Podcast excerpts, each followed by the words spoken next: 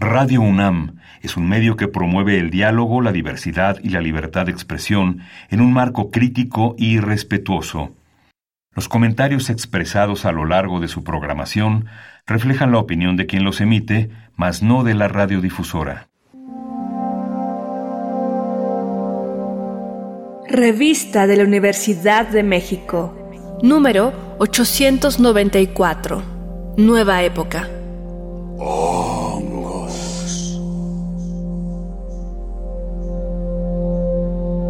Bienvenidos al suplemento radiofónico de la revista de la Universidad de México. Yo soy Elvis Liceaga y debo decir que estoy muy contenta con esta serie que estamos haciendo de hongos este mes de marzo de 2023 porque estamos realmente aprendiendo mucho y yo sé que es una especie de moda y que hay nuevos documentales sobre los hongos y que todo el mundo quiere comer hongos porque son nutritivos y conocer qué especies hay, pero nos da gusto como sumarnos a esa oleada porque son de las buenas modas. Y estamos aprendiendo mucho sobre salud, sobre naturaleza, sobre regeneración de la naturaleza y de los desechos, sobre cómo los hongos son una especie que tiene muchas claves de alianza y de compañerismo para resolver algunos problemas de la humanidad. Entonces, estoy muy contenta, la verdad, y me emociona mucho la entrevista de hoy con Samantha, porque ella le da un uso muy mitificado a los hongos que me interesa desmitificar, que es cómo se relacionan los hongos con la salud mental de los humanos. Samantha, que es ingeniera en biotecnología, tiene una relación además personal con este uso de los hongos. Bienvenida Samantha, ¿cómo estás? Hola Elvis, muchas gracias. Estoy muy honrada de ser parte de esta entrevista y justamente como mencionas de esta oleada de nueva apreciación para los hongos, creo que es súper importante que después de tantos años se les dé su lugar y el reconocimiento también. Muchas gracias. Bueno, para hacer un poco corta tu historia y que tú nos cuentes un poquito cómo nace esta investigación con estos hongos y que nos digas cuáles son. Tú en algún momento de los últimos años tuviste una depresión muy fuerte, como a todos nos pasa, te recomendaron psiquiatras, antidepresivos, ansiolíticos, un montón de químicos y tú dijiste prefiero buscar vías naturales y encontraste la psilocibina y una especie de hongos, si es que lo dije correcto, ¿es una especie? Sí, está correcto. Eh, pues sí, mira, te cuento mi historia. Yo había renunciado a mi empleo en una empresa muy muy grande en México y estaba con el burnout hasta el tope. Y después de la pandemia todos mis planes se fueron para abajo, entonces efectivamente caí en un periodo de depresión muy muy severa. Mi mamá de hecho fue la que me recomendó estas alternativas naturales y me dijo, si no te vas a medicar tienes que regularte el desastre químico que traes en el cerebro porque no es normal, se puede tratar y pues ella había leído mucho acerca de los hongos psicodélicos, que son de los que vamos a hablar el día de hoy. Específicamente yo empecé con una tintura de hongos psilocibinos o psilocibe y pues yo lo, lo conseguí de una persona que es muy conocida como en este nicho psicodélico de la Ciudad de México, pero cuando le pregunté sobre la dosis, sobre qué tipo de hongos eran, quién la hizo, no me supo decir. Entonces yo con mi background de ingeniería dije, esto no puede ser, no está bien, o sea, yo no puedo vivir con sabiendo, no sabiendo que me estoy tomando, sobre todo si tiene un efecto que, que es el que presume, ¿no? Claro, en el cerebro. Exacto, entonces yo sabía, yo quería saber a más profundidad y pues por azares del destino nos metimos un, un curso de autocultivo.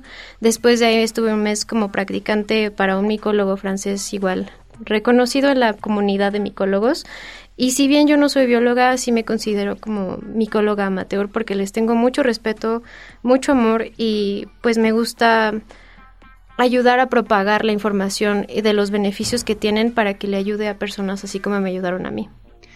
Yo quiero decir que a mí también me han ayudado en periodos de depresión y le tengo también mucho respeto y agradecimiento. Y creo que una de las cosas que tú, por tu profesión, has sabido hacer, a diferencia de muchos de los mortales como yo, es investigar, porque es cierto que cuando conoces a alguien que sabe recomendarte o que sabe decirte cosas como sanación, como curación, ¿no? No te sabe decir realmente qué hace la psilocibina en el cuerpo ni de dónde viene. Y tú te fuiste a investigar. Entonces cuéntanos un poquito, ¿qué es la psilocibina? Claro. Que en gran parte del mundo creo que es ilegal. en México lo es. ¿Y cómo opera en el cuerpo? Porque realmente funciona muy parecido a cómo funcionan las medicinas, ¿no? Mira, en México tenemos una historia maravillosa con el uso de los hongos. Se remonta hasta nuestros ancestros indígenas con su uso ceremonial, medicinal. Antes los hongos se reservaban únicamente para las personas de más alto grado y a lo largo de la historia han recibido miles de nombres, entre esos Teonanacatl, que significa la carne de los dioses, porque era una forma de acceder a, comunicarse con los dioses de la naturaleza. Y bueno, la psilocibina es uno de los miles de compuestos que tienen los hongos psilocibes. Es una triptamina alcaloide y además de la psilocibina podemos encontrar otros compuestos como la psilocina, que es realmente la que tiene un efecto en el cerebro. Sí es ilegal, pero está pasando algo muy curioso ahorita en el mundo que están haciendo estudios clínicos aislando un componente de la psilocibina y es ahí donde entra el efecto que tiene en el cerebro realmente. La forma que actúa la psilocibina es que la estructura molecular que tiene es súper parecida a los receptores de serotonina, en particular el receptor 5HT2A. Los receptores de serotonina tienen una estructura súper similar a la molécula de la psilocibina. Justamente hablando de misticismo y de espiritual, sí entra mucho porque históricamente ha sido parte de los beneficios de los hongos, este aumento de espiritualidad, de sentirse uno con el universo, pero estamos apenas descubriendo que en el cerebro tienen efectos muy concretos y muy específicos que se pueden demostrar. Uno de los efectos más notorios es la neurogénesis, que es la creación de nuevas neuronas en el cerebro, y esto también aumenta la neuroplasticidad. Nuestro cerebro es un músculo, pero es un músculo como de gelatina. Entonces es muy, muy elástico y también, pues, la base de su funcionamiento es a través de la electricidad. Cuando comemos psilocibinal, nuestro cerebro entra en caos, empiezan a activarse muchas conexiones cerebrales que antes no estaban activas. Entonces, de repente, zonas del cerebro que estaban desactivadas empiezan a comunicarse unas con otras. Esto da pie al efecto de la sinestesia. Combinamos los efectos sonoros con los auditivos, con los visuales, exactamente. O sea, como la gente que cuando está en su viaje dice, es que yo olí el color rosa, o es que la música, las paredes me estaban hablando, o sea, cosas así, ¿no? Pero realmente lo que está pasando es que hay una sinaptogénesis que es justamente las dendritas de tus neuronas empiezan como a estirarse y decir, oye, nunca platicamos, ¿qué tal si hacemos esto? ¿Qué tal si hacemos esto? Entonces, para la salud mental, que se basa mucho en estos comportamientos repetitivos, en estos lapsos cíclicos donde uno piensa y piensa y piensa las cosas, lo que hace la psilocibina es que rompe con esos patrones. Te dice, oye, en vez de que sigas dándole vueltas al mismo asunto, ¿por qué no lo vemos desde este lado? ¿O por qué no lo vemos desde este lado? Entonces es una cuestión de perspectiva, de aumento de, de la capacidad de observarnos, de saber cuál es nuestro lugar en la situación de vida que, en la que estamos viviendo y también darnos un espacio y decir como, oye, tal vez lo estoy haciendo mal, tal vez las cosas que me estoy, en las que me estoy clavando, pues pueden arreglarse de otra forma, ¿no? Y bueno, lo que me mencionas de las medicinas sí funciona de cierta forma porque comparten patrones neuronales a los que atacan, pero algo de los hongos que me encanta, que es de mis cosas favoritas, es que sí tiene un efecto como tal en la reorganización de las neuronas. A veces con los inhibidores de serotonina o los antidepresivos o ansiolíticos, lo que pasa es que nada más como que te tapan así por encimita, bloquean los efectos, o sea, te dan como un apaciguador.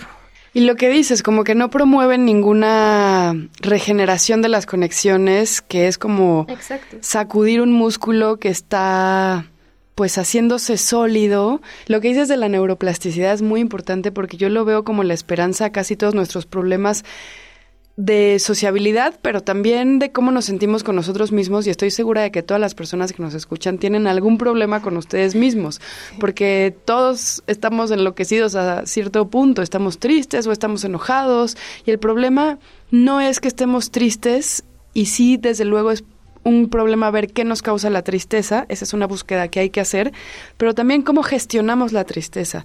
Yo, por ejemplo, hice microdosis de psilocibina cuando me operaron de la rodilla y me dolía muchísimo la fisioterapia y sufría muchísimo. Y antes de la psilocibina lloraba, lloraba de dolor. Y durante el tratamiento me dolía y no me dejó de doler, pero yo sabía que era un ratito y que se iba a terminar y que después de eso me iba a dejar de doler. Entonces la psilocibina tiene un efecto que tiene que ver, yo creo, con la resiliencia del cerebro y del cuerpo. Y no estamos me parece importante aclararlo, promoviendo que vayan a comerse hongos alucinógenos al monte para tener viajes espirituales, aunque tampoco tenemos ningún problema con que lo hagan y creemos que debe ser decisión de cada quien. Estamos hablando de dosis estudiadas, pequeñas de psilocibina en el cerebro para tratar tristezas, enojos sedimentados, eh, problemas de actitud que toda la vida hemos pensado que son problemas psicológicos, que sí lo son, pero que también tienen otra dimensión. Entonces me parece importante esto que tú mencionas de que se esté estudiando y que se intenta reclasificar, ¿verdad? Sí, así es. Ahorita los estudios clínicos que hay son justamente en personas que tienen depresión resistente a tratamiento. Y esto significa que han probado con ya varios ansiolíticos, con varios antidepresivos y no demuestran como una mejora porque simplemente el, químico no está afectando su cerebro. Y justamente con la psilocibina lo que pasa es que cambia la configuración de tu cerebro, es un estado de alteración eh, cognitiva. Entonces, em, en otros países del mundo sí se está estudiando como tal, sí se está promoviendo la investigación porque a pesar de que es una sustancia súper noble, no sabemos realmente acerca de la dosis específica, de las condiciones. O sea, ahorita los estudios que se están haciendo son en situaciones súper controladas, con una dosis así mínima. Eh, y pues lo que se busca realmente es comprobar los beneficios que históricamente se sabe, ¿no? Ahorita en México no estamos, hasta mi conocimiento, no estamos haciendo ningún tipo de estos estudios clínicos, pero sí se busca la reclasificación de la sustancia para que se cambie esta sustancia de la lista de las que sí están permitidas para el estudio en, en humanos, ¿no? O sea, y que México con su antecedente histórico no se quede atrás, pues en este renacimiento psicodélico que está pasando en todo el mundo. Sí, hay que repensar y revalorar a la psicodelia como una medicina si logramos que en realidad ya se encuentran las dosis correctas. O sea, un poco ya las conocemos, lo que pasa es que como sociedad necesitamos la validez o la validación de la ciencia y entonces eso todavía no existe, pero en el fondo siempre ha existido la medicina tradicional y básicamente la psilocibina se inserta muy bien ahí, ¿no? Esto que mencionas que efectivamente es el futuro de la psiquiatría porque yo creo que la industria farmacéutica se atoró un poco con las con los inventos que estaba sacando. Dijo, ok, esto le funciona a la mayoría de la población, está bien, pero no le funciona a todos. Y es muy cierto que después de la pandemia, después de un montón de cosas sociopolíticas alrededor de todo el mundo, estamos atravesando niveles aumentados de depresión en la población. Depresión, ansiedad, estrés. Si los fármacos no nos están dando abasto, tenemos que ver hacia otro lado. Y me parece fascinante que sea lo que siempre nos ha acompañado como humanidad. Claro, hacia atrás, hacia la historia, lo que ya teníamos y que estábamos ciegos ante eso. Bueno, pues muchas gracias Samantha. Pueden buscar su proyecto como Hongos Des. Sí, estamos así en Twitter, en TikTok, en Instagram está como Hongos Des, igual sale. Mi proyecto busca informar al público en general sobre el uso de los hongos. Creo que es una herramienta que se puede aprovechar al máximo si la conocemos bien, si sabemos cómo acceder a ella y pues está para quien lo necesite y para quien lo esté buscando. Muchísimas gracias. No, muchas gracias a ti.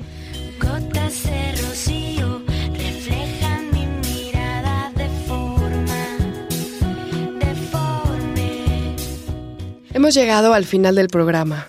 Si quieren leer más sobre hongos, les recomendamos la revista de este mes que pueden consultarla gratuitamente en www.revistadelauniversidad.mx y recuerden que también pueden suscribirse, escriban a suscripciones arroba revistadelauniversidad.mx y también pueden comprarla en su formato físico que es precioso y este número además tiene muchísimas ilustraciones muy lindas. Pueden comprarla en casi cualquier librería, librerías de la UNAM, Educal, Fondo de Cultura, etc. Gracias a Yael Weiss, a Frida Saldívar y a Paco Chamorro por este programa. Yo soy Elvis Liceaga y pueden escribirnos a arroba revista-unam y sobre este programa a arroba shubidubi. Y recuerden que este programa es una coproducción de la revista de la Universidad de México y Radio UNAM. Consulta esta entrevista y las anteriores en radiopodcast.unam.mx.